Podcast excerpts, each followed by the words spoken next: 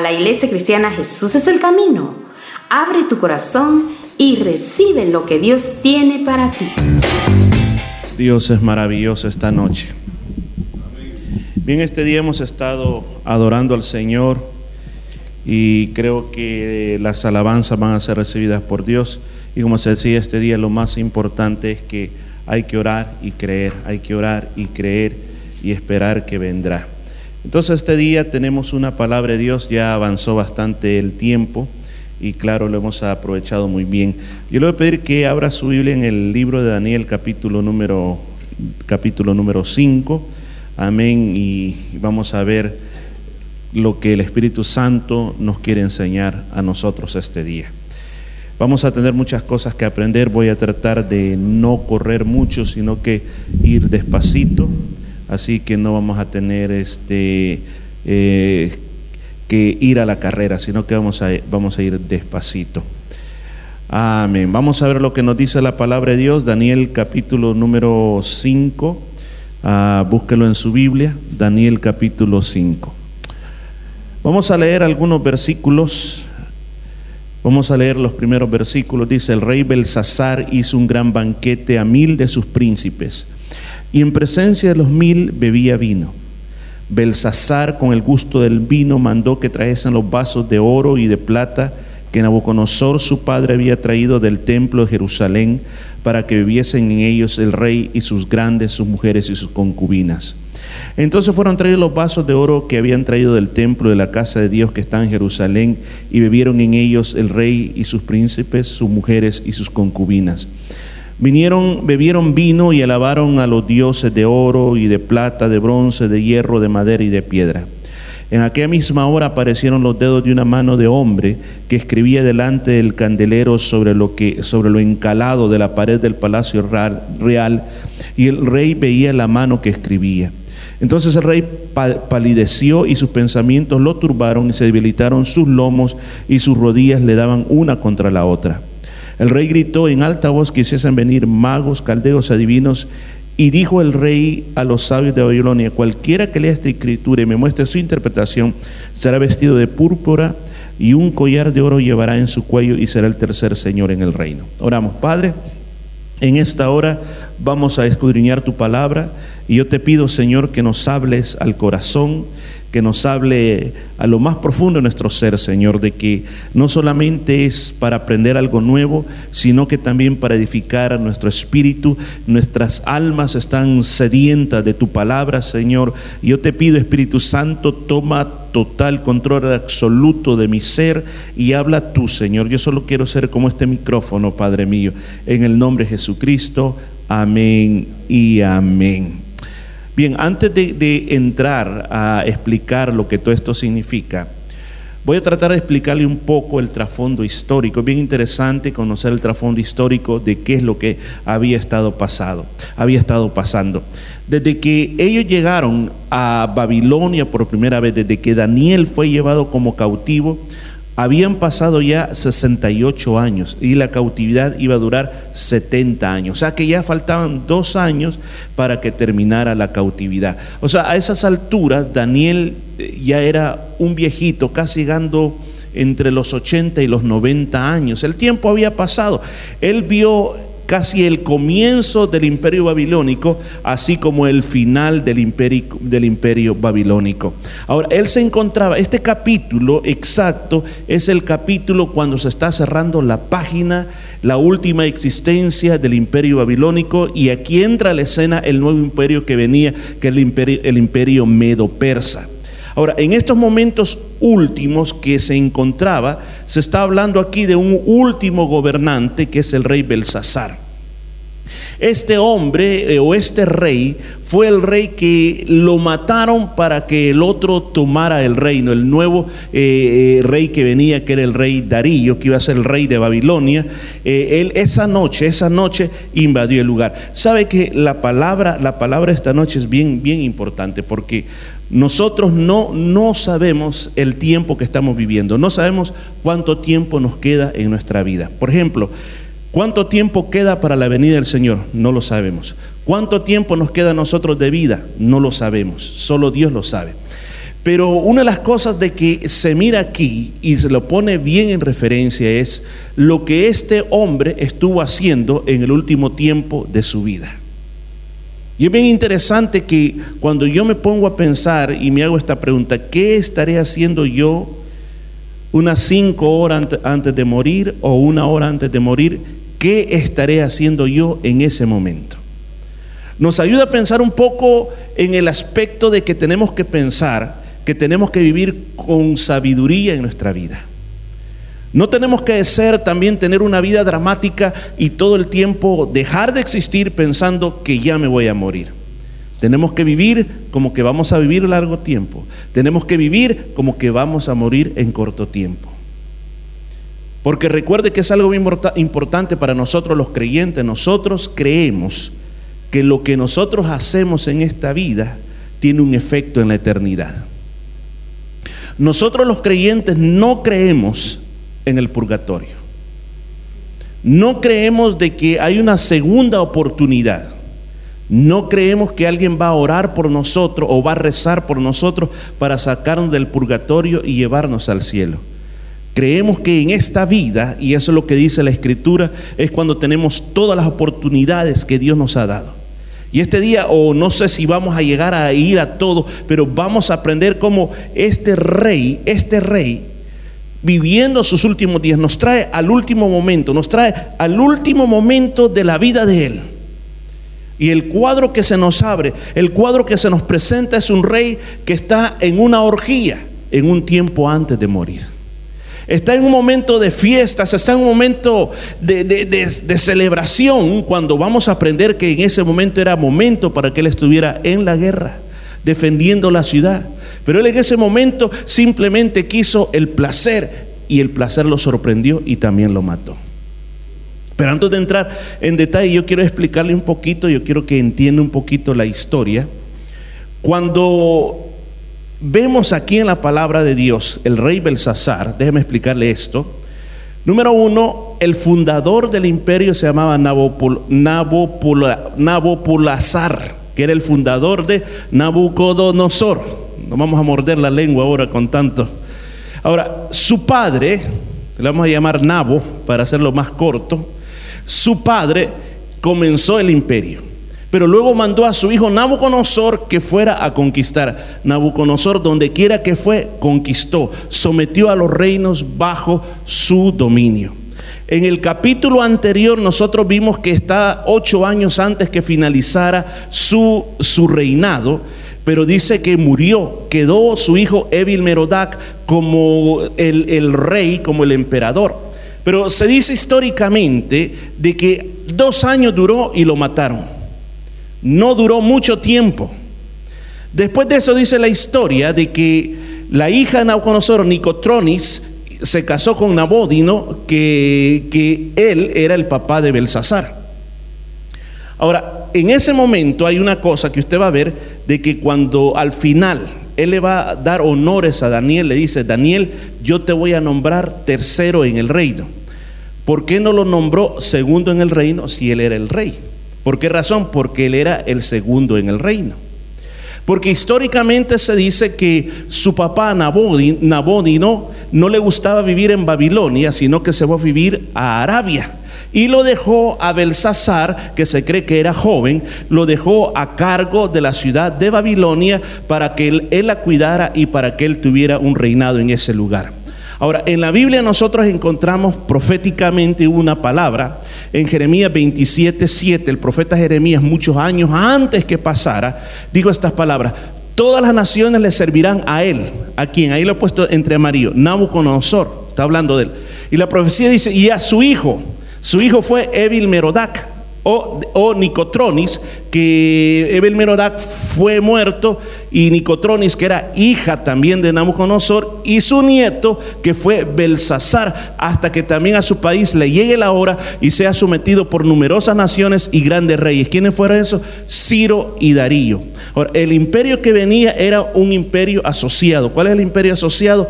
Media y persa. Después los persas eliminaron totalmente a los medos y solo se quedó Persia nada más. Pero se cree que el grande, el jefe era Ciro, el rey de Persia, era el más grande, y a Darío lo mandó a Babilonia para que él se hiciera cargo de Babilonia. Ahora, eso lo profetizó Jeremías mucho antes de que, de que, todo, de que todas estas cosas pasaran. Ahora, nosotros comenzamos a ver y nosotros, después de haber dicho esto, la parte histórica, para que usted entienda, haber un momento en que, en que Daniel le dice de tu padre, pero en realidad la expresión no quiere decir que él era hijo exactamente de Nauconosor, era nieto de Nauconosor. Por favor, tenga eso en su mente, por favor. Ahora, entremos en detalle. ¿Qué es lo que esto nos dice?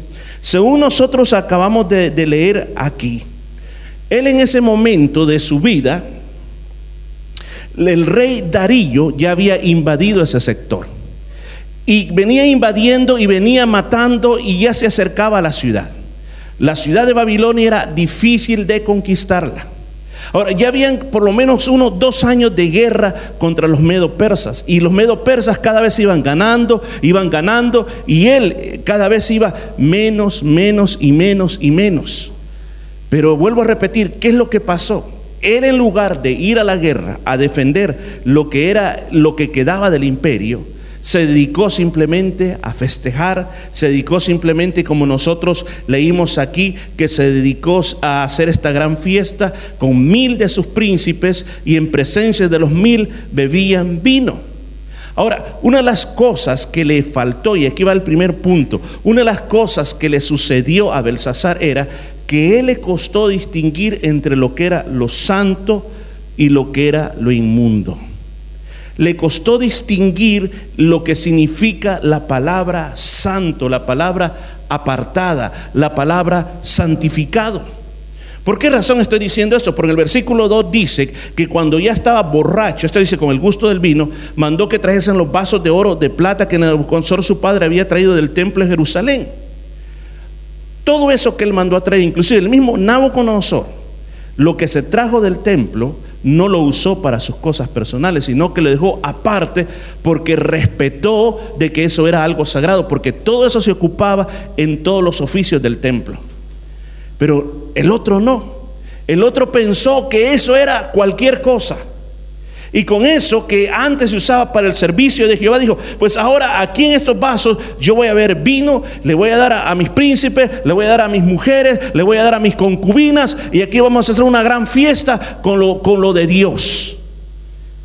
Aquí me nace una frase, con lo sagrado no se juega, es la primera lección. Y Belsasar no podía entender eso de que a pesar de que dice el versículo 4, que ellos con todo eso que era apartado y separado para Dios, alabaron, dice, a los dioses, a todo ese montón de dioses que ellos tenían en Babilonia. En Babilonia habían bastantes dioses. No solo uno, eran muy politeístas, muchos y muchos y muchos dioses. Yo quiero decirle que una de las cosas bien importantes que nosotros tenemos que llegar a entender y llegar a comprender es que usted y yo hemos sido santificados por el Señor. La palabra santificado no quiere decir de que usted lleve una vida, una vida totalmente pura sin pecado. La palabra santificado quiere decir que usted ha sido separado, apartado solamente para Dios. Hay un famoso corredor de Fórmula 1 que es de esta ciudad. Eh, ¿Quién se acuerda cómo se llama? Ricardo. Algo así. Bueno. Este famoso es de aquí, de aquí de esta ciudad, y es un gran campeón de Fórmula 1. Pues ¿sabe qué es lo que hace? No sé si usted lo ha visto, cómo celebra cuando gana una carrera. ¿Quiénes lo han visto lo que hace? Se quita el zapato, echa el champán en el zapato y toma del zapato. Ahora, mi pregunta, ¿para qué es el zapato? Para meter el pie. Imagine que no se haya cambiado los calcetines en una semana. Pero él está tomando de ahí, él toma y es una celebración que hace. Ahora, cuando él le ofrece a otro y que le dice que tome, nadie quiere tomar del, zapato de él. ¿Verdad? Ahora, ¿qué, ¿qué es lo que llega a pasar? ¿Qué es lo que llega a pasar? Cuando nosotros no entendemos que hay una diferencia entre lo puro y entre lo santo, entre lo puro, perdón, y lo impuro, lo santo y lo que no es santificado, es parecido como estar tomando del zapato. ¿Por qué razón? Porque yo le, aseguro una cosa, los, creyentes a veces no logramos eh, llegar a entender lo que significa ser santo. La palabra santo viene de una palabra hebrea que es Kodesh. Ahora, ¿qué quiere decir esa, esa palabra? Quiere decir, esa palabra quiere decir ser separado para, ser apartado para. O sea, ¿qué quiere decir ser, o ser dedicado para? Por ejemplo, este micrófono, este micrófono ha sido separado para que desde este micrófono se cuenten testimonios, se canten alabanzas, se predica la palabra de Dios. Este edificio ha sido dedicado, separado, santificado para que nos reunamos para venir a orar. Se imagina un día que nosotros entremos y aquí hay un nightclub, hay música, gente bailando, gente tomando, gente fumando, aquí dentro de este mismo edificio. ¿Qué es lo que sentiríamos nosotros? Yo creo que sentiríamos algo porque nosotros podemos entender, hey, un momento, un momento, eso, eso no es lo que le agrada a Dios. Por ejemplo, pensemos eh, en una relación que hay entre, entre dos personas. Una relación que hay entre dos personas, una persona, por ejemplo, un esposo y una esposa, se dedica el uno para el otro y dice, vos me perteneces y yo te pertenezco. O sea, yo estoy dedicado a ti y tú estás dedicada a mí. Entonces, ¿qué quiere decir? Entonces, no, no puede venir alguien y me dice, mira, este, eh, viene, imagínese, viene una persona y le dice a la esposa, mira, me prestas a tu marido por una semana, te lo devuelvo en otra semana. ¿Por qué diría que no? Porque le dice, no, no, no, si, si este, este, este está dedicado a mí. ¿verdad? Este me pertenece a mí, este es mío. Entonces, cuando, cuando, cuando nosotros pensamos en nuestra vida como creyentes, nosotros fuimos, dice, y lo cantamos, fuimos comprados por la sangre de Cristo. Y entonces nosotros, al ser comprados por la sangre de Cristo, ahora nosotros le pertenecemos a Cristo. El hermano Sotero leyó esos versículos en Primera de Pedro, donde claramente dice que usted y yo no fuimos comprados con dinero, con perlas, con cadenas de oro, no pagaron por nosotros precio metálico de esta tierra, sino que lo más lo más caro que existe, que no tiene precio, que no tiene valor. Y dice la sangre de Cristo cada uno de nosotros fue comprado con la sangre de Cristo. Además la Biblia dice, cada uno de nosotros fue sellado con el sello del Espíritu Santo, aunque usted no lo puede ver, pero dentro de usted hay un sello que el diablo lo conoce y sabe y dice, ah, con este no me meto. Cuando nos mire ese sello, que yo no lo puedo ver, pero espiritualmente sí se puede ver, a veces hay personas que te quieren pegar en la calle y tú no sabes por qué le he caído mal a este, porque saben, ven lo que tú tienes, ven lo que tú eres. Entonces el diablo sabe eso, entonces él vio y vio, escuchen, cuando él dice Job capítulo 1, él llegó allá al cielo, se presentó delante de Dios. Cuando Dios le dijo, mira, has visto a Job, que no hay un hombre como él de integridad, el diablo ya lo conocía. No dijo, eh, ¿de quién me estás hablando? Eh, a dónde vive, en qué dirección es, voy a ir a ver si es cierto lo que me dice. No, él ya lo conocía. O sea, que todos los que hemos sido santificados, todos los que hemos sido apartados para Dios, todos los que tenemos el sello del Espíritu Santo, Dios te conoce y el diablo te conoce también. Y también refiero lo que, lo que dijo el hermano hablando de las heridas que el enemigo produce y a veces se cierran, pero si nosotros no la cuidamos, que, que, esté siempre sanita, se va a volver a engusanar y como dicen, por ahí mismo ataca el enemigo. Yo tengo otra forma de decirlo. Hace tiempo conté esta ilustración aquí.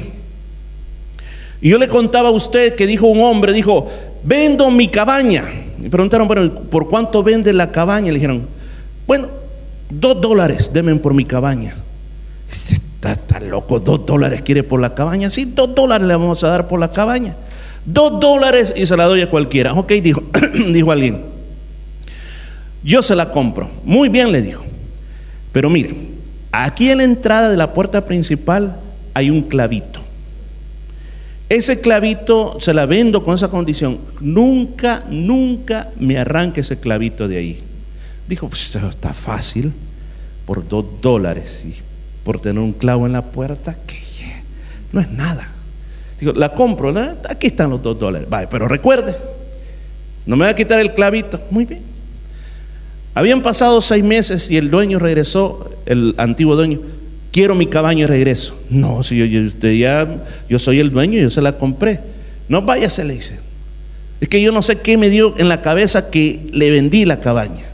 No, le dice, hoy es mía. Ok, no se va a ir. Ok. Fue a agarrar un perro muerto y lo colgó en el clavito. Se imagina usted, pasaron los días y él le dijo, usted no tiene derecho a quitarlo de ahí. Porque ese clavito es mi propiedad. Usted compró la cabaña, pero el clavito me pertenece a mí. El perro se comenzó a llenar de gusanos, la casa comenzó a tener un olor fétido, y que, pero no, no puede quitarlo de ahí porque es mío, legalmente es mío ese clavito. Mire, los dueños de la casa no aguantaron más y dijeron, mira, aquí está su cabaña maloliente, nosotros nos vamos. Ahí está. Mire, ¿qué, es lo que quiere decir con esto? Ese clavito es las áreas que muchas veces no le hemos entregado a Dios. Y por ahí el enemigo ataca. Mire, Belsasar, sí, mire, mire Belsasar, aquí cómo está. Ahí estaba ya, el enemigo venía ya entrando. El enemigo ya a estas alturas pienso que el enemigo estaba rodeando la ciudad. El enemigo estaba preparándose para entrar y quizás los soldados estaban afuera peleando. Y él en ese momento, en ese preciso momento, estaba ahí con ese gran festín. Sus últimos momentos de la vida. ¿Y qué fue lo que pasó? Tuvo una visión que lo aterrorizó, lo hizo gritar. ¿Por qué razón? Porque no supo distinguir entre lo que es lo santo y lo mundo. Él pensó que los pasos del templo de Dios eran cualquier cosa, que lo podía ocupar para lo que quisiera. O sea que él despreciaba a Dios en, las cosas que, estaban ahí, en vez de decir eso no lo toco, digo, a mí, a mí no me importa, esto es cualquier cosa, esto es basura. Estimado hermano, yo creo que el Espíritu Santo nos quiere hablar a todos, me quiere hablar a mí y le quiere hablar a usted. Nosotros hemos sido apartados, hemos sido separados para Dios, vivamos como tal. No estoy diciendo con esto que no vas a tener defectos de carácter, no vas a tener debilidades, como no, vamos a tener un gran montón de debilidades. Pero lo que yo nunca tengo que perder dentro de mi corazón es a quién yo le pertenezco. Porque le voy a explicar esto, hay una gran diferencia. Yo puedo caer al suelo derrotado pensando que le pertenezco al diablo y de ahí yo no me voy a levantar jamás.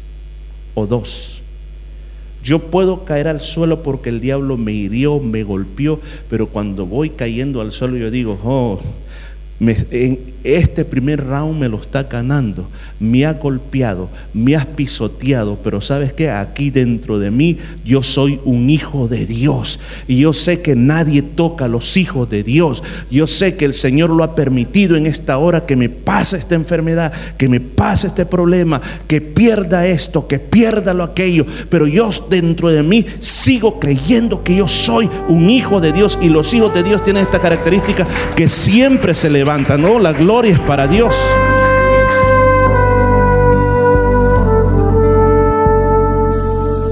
Ahora que la palabra de Dios ha sido hablada a tu corazón, si tú deseas comenzar una relación personal con nuestro Señor Jesucristo, yo te invito a que hagas esta oración conmigo. Señor Jesús, reconozco que soy un pecador y que tienes el poder para limpiarme de todo pecado. En este día te invito a que tomes mi vida y me limpies de toda maldad. Gracias por perdonarme y recibirme como tu hijo. Amén. Si hiciste esta oración con fe, ahora eres un hijo de Dios. Te invitamos a que nos visites en la iglesia cristiana Jesús es el camino. Estamos ubicados en el número 73 de la Nolamara Avenue en Nolamara. Asimismo, te invitamos a que leas tu Biblia. También ora. Orar es hablar con Dios. Habla con Dios todos los días. Habla con el Señor y dile todo lo que tú sientas en tu corazón. Y también por último, te invitamos a que le cuentes a otros de ese paso tan maravilloso que tú has dado en tu vida y esto será de gran bendición para otras personas. Y ahora queremos darte la bienvenida a la gran familia de Dios, ya que la palabra del Señor nos dice que a todos los que le recibieron, a los que creen en su nombre, les ha dado el derecho de ser hijos de Dios.